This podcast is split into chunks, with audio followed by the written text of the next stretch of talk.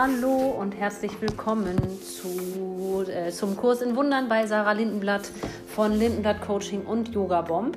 Ich habe irgendwie noch keinen Slogan für mich. Ähm, vielleicht habt ihr einen Tipp, wie ich mich vorstellen kann. Ich würde ja gerne was äh, sagen am Anfang, was nicht so, so dröge klingt. Ähm, ja, jetzt heute, es ist schon wieder 18.05 Uhr und der, ich glaube, der 10. März schon. Wahnsinn, wie schnell dieses Jahr irgendwie schon wieder fliegt. Ähm, wir befassen uns mit der Lektion 53 und ich werde versuchen, es zukünftig irgendwie hinzukriegen, dass ich einen bestimmten Zeitpunkt habe, zu dem ich das Video schon hochgeladen habe, weil es es ist bei mir einfach, das kennt ihr wahrscheinlich auch, einfach immer so viel los, dass es nicht, äh, dass ich es nicht an ein, zu einem, dass ich nicht die Priorität setze, es zu einem bestimmten Zeitpunkt fertig zu haben. Also ich fange jetzt mal an. Heute wollen wir Folgendes wiederholen. Meine bedeutungslosen Gedanken zeigen mir eine bedeutungslose Welt. Da die Gedanken, deren ich gewahr bin, nichts bedeuten, kann die Welt, die die Gedanken bildhaft wiedergibt, auch keine Bedeutung haben. Das, von dem diese Welt erzeugt wird, ist wahnsinnig, ebenso wie das, was von ihr erzeugt wird. Also nochmal, das, von dem diese Welt erzeugt wird, ist wahnsinnig, ebenso wie das, was von, von ihr erzeugt wird. Die Wirklichkeit ist nicht wahnsinnig und ich habe sowohl wirkliche als auch wahnsinnige Gedanken. Ich kann deshalb eine wirkliche Welt sehen, wenn ich mich beim Sehen von meinen wirklichen Gedanken leiten lasse. Leitgedanke 12. Ich rege mich auf, weil ich eine bedeutungslose Welt sehe.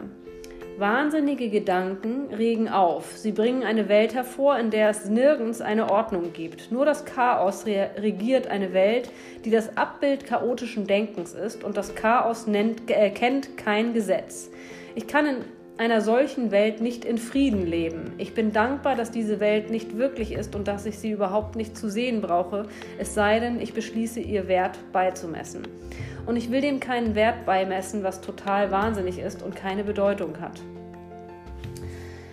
Eine Bedeutungs also Leitgedanke 13, eine bedeutungslose Welt erzeugt Angst. Das völlig Wahnsinnige erzeugt Angst, weil es gänzlich unzuverlässig ist und keine Grundlage für Vertrauen bietet. Nichts in der Verrücktheit ist verlässlich. Es bietet keine Sicherheit und keine Hoffnung. Aber eine solche Welt ist nicht wirklich. Ich habe ihr die Illusion der Wirklichkeit verliehen und gelitten, weil ich an sie glaubte.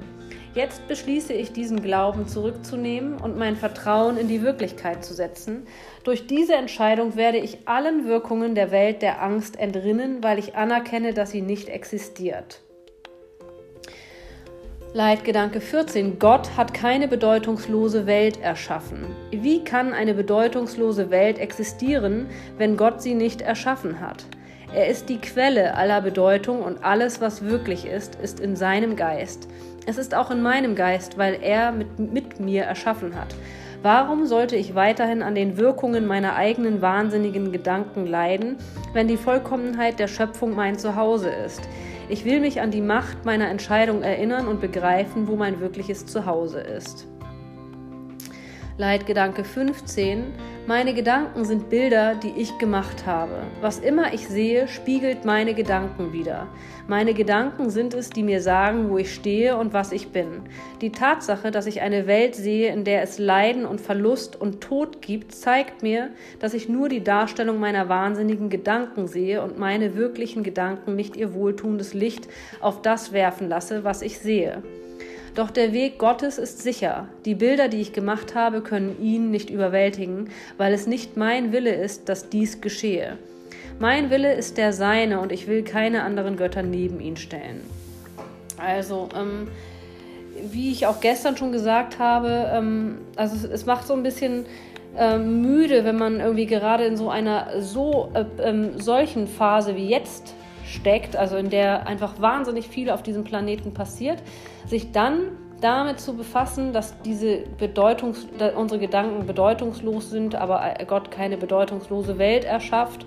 Und ähm, das es ist eine Herausforderung. Ähm, aber ich glaube schon, dass also dass alles, was in uns drin ist, projizieren wir nach außen. Also das, wie ich etwas wahrnehme, entsteht dadurch, dass etwas in mir vorhanden ist. Also wenn ich eine Situation als besonders schlimm wahrnehme, dann ist das ja äh, etwas, was aus mir heraus entsteht. Also meine Wahrnehmung, meine Sichtweise.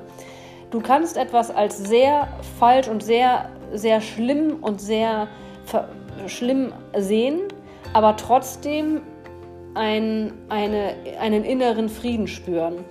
Und alle Menschen, die einen inneren Frieden spüren, würden keinen Krieg verursachen. Das heißt, es muss genügend Menschen geben, die diesen inneren Frieden nicht in sich tragen, sodass das überhaupt passiert. Das heißt ja nicht, dass es deine Schuld ist. Es geht ja sowieso nicht um Schuld. Aber das, was passiert, ist ein Abbild dessen, was in so vielen Menschen scheinbar vorgeht. Nicht in den Menschen, die den Frieden wählen, aber die Menschen, die nicht den Frieden wählen, die verursachen ja das, dass das, was gerade passiert, passiert. Es ist ja Realität, dass etwas passiert. Und das passiert durch Menschen, die nicht mit sich im Frieden sind. Und deswegen ist diese, äh, wenn die verstehen würden, dass sie, dass sie Frieden in sich suchen müssen und bei sich und dass sie ähm, an sich arbeiten müssten, dann würde die Welt ja friedlich sein. Naja, ich ähm, beende diese Session heute und wünsche euch einen schönen Abend und bis morgen.